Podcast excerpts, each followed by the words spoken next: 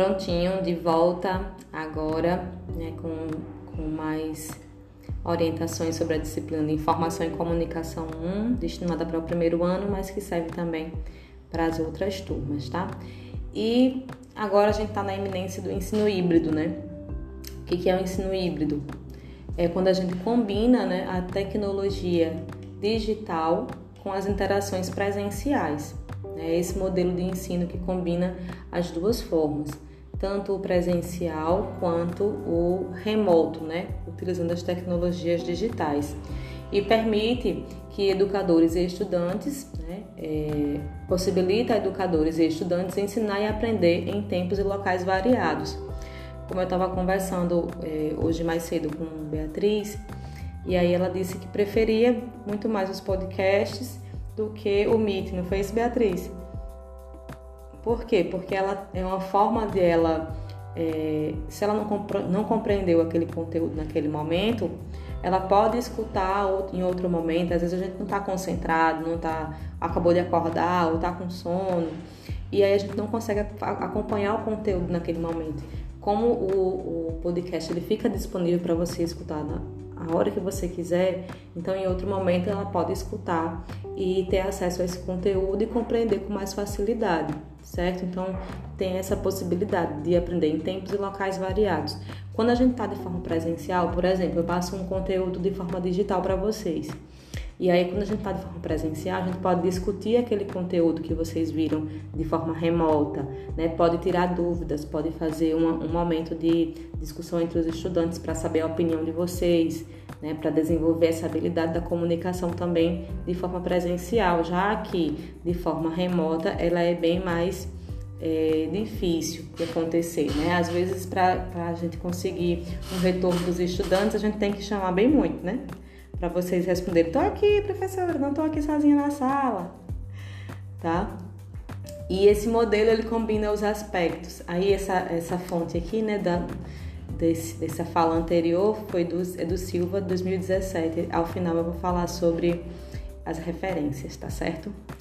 E ele combina com os aspectos, né? O primeiro aspecto, o enriquecimento da prática pedagógica, porque a gente consegue, por exemplo, aquele estudante que está lá no celular o tempo inteiro, a gente consegue fazer com que ele utilize o celular para é, aprender mais sobre o assunto que a gente está falando.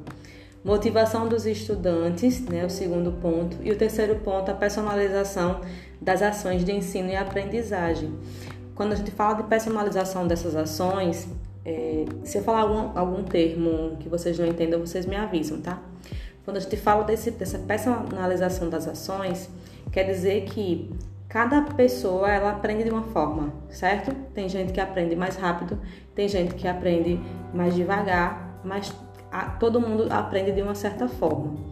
E aí a gente consegue personalizar isso. Então, para o estudante tal eu consigo fazer dessa forma, para o estudante tal eu consigo fazer dessa forma, né? Ou para grupos de estudantes que a gente consegue. O importante principalmente, é não deixar ninguém para trás, né? Pegar na mão do outro e ir até o final, né? Às vezes um colega vai ter mais dificuldade, se você é, tem mais facilidade, você pode fazer essa troca de informações com ele para desenvolver essa habilidade dele, certo? Então, assim, são vários aspectos que a gente encontra no modelo híbrido, né? E é, algumas dicas, né, para o ensino híbrido analisar a interação com a equipe ou o grupo que convive, seja ele profissional, pessoal ou familiar.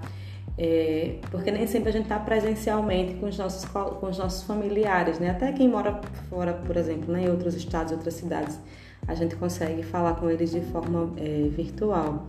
Utilizar ferramentas avaliativas de aprendizagem.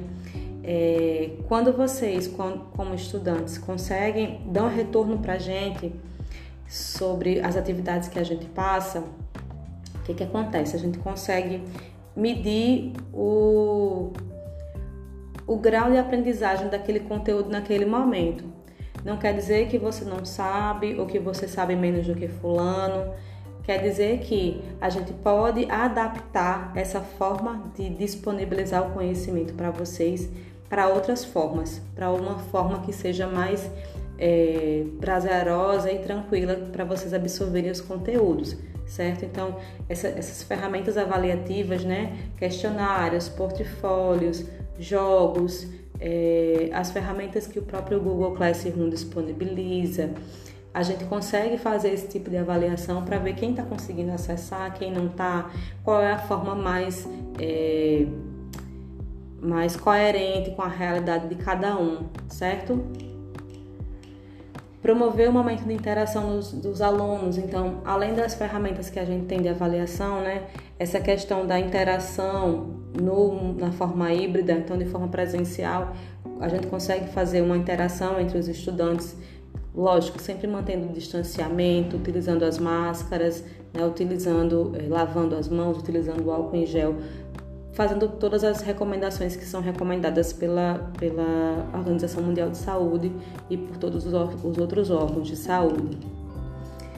É, na forma presencial, quanto híbrida, quanto online, né, remota, a gente pode fazer a aprendizagem em duplas ou equipes, que é o que eu falei no momento anterior, certo? Então, é, a gente consegue por exemplo, né, na escola, ah, vou fazer dupla com fulano de tal, já tem a duplinha certa, né?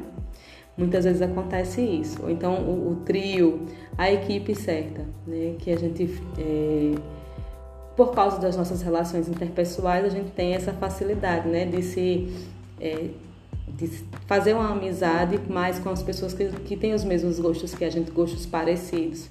E esse tipo de aprendizagem, quando a gente faz grupos, ele é como é que eu posso dizer? Ele acaba se multiplicando, né? É um aprendizado que a gente coloca assim duas ou três pessoas pensando a, acerca de um trabalho e aí eles conseguem chegar num resultado mais produtivo. Priorizar espaços de aprendizagem existentes, como laboratórios, bibliotecas, para ação de recuperação da aprendizagem. Então, a gente pode utilizar os laboratórios que tem disponíveis na escola, a biblioteca, para promover discussões, para promover ações que a gente possa analisar o que é, já passou e o que vocês, o que os estudantes e eh, há muitos professores também não conseguiram compreender. É, para que a gente possa fazer essas ações e recuperar essa aprendizagem que foi prejudicada com a pandemia do Covid-19. Relações interpessoais levam ao conflito, seja na modalidade presencial ou remota, né? Ou seja, de uma forma ou de outra, sempre vai existir o conflito, né? Por exemplo, você já mandou receber uma mensagem no WhatsApp e foi interpretado ou interpretou de forma errada, né? Algum de vocês já passou por isso de mandar uma mensagem de repente e a pessoa entendeu de uma forma errada? Já acontece, né? Porque nem sempre é, o que a gente está escrevendo, a gente é, às vezes eu estou escrevendo aqui, mas eu estou falando de um jeito. Eu posso dizer assim, é, mandando uma mensagem: Beatriz, por favor, você pode responder essa atividade? E aí eu estou falando de um jeito. Quando eu escrever, é, você pode ler, dependendo do seu dia. Beatriz, por favor, você pode fazer essa atividade? né? Você pode ler de outra forma, interpretar de outra forma. E tudo isso também gera o que? Conflito, né? independente se é presencialmente ou se é, é de forma remota. Você já se chateou, ficou desmotivado com a falta, com a falta de participação dos alunos ou dos seus colegas nas aulas remotas ou presenciais? Por exemplo, eu estou aqui assistindo a aula, né?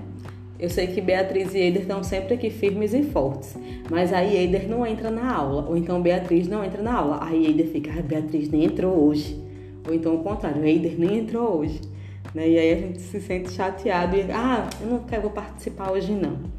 Acontece isso também, né? Nessa questão da nossa comunicação. É, a gente sente tudo isso. Né? Já sentiu dificuldade de interpretar ou entender as emoções dos alunos, dos professores, dos colegas? Né? Todo mundo tem um pouco de dificuldade para entender, para a gente tentar resolver essas questões. E como é que a gente faz para melhorar as nossas relações interpe interpessoais? Né? E isso daí a gente vai ver um pouquinho mais na frente, no nosso próximo episódio, na próxima aula, falando mais sobre habilidades sociais para comunicação assertiva, tá certo? E uma sugestão de filme para vocês assistirem é esse filme aqui, Escritores da Liberdade, né? Se vocês tiverem possibilidade de assistir é, no Netflix ou em alguma, algum aplicativo de filme. E aqui são as referências que foram utilizadas, né? O que dizem os estudos brasileiros sobre o relacionamento interpessoal no ambiente escolar, de Medina e Macedo, o papel do professor como mediador de conflitos entre crianças na educação infantil, de Kikiolo, o ensino híbrido no contexto das escolas públicas brasileiras, de Silva, e cartilha de apoio à saúde mental do professor durante a pandemia do Covid-2019, de eh, Neis e Zanol, certo? Gente, obrigada, né? É, eu vou encerrar aqui esse momento de hoje e só um minutinho que eu volto para falar com vocês.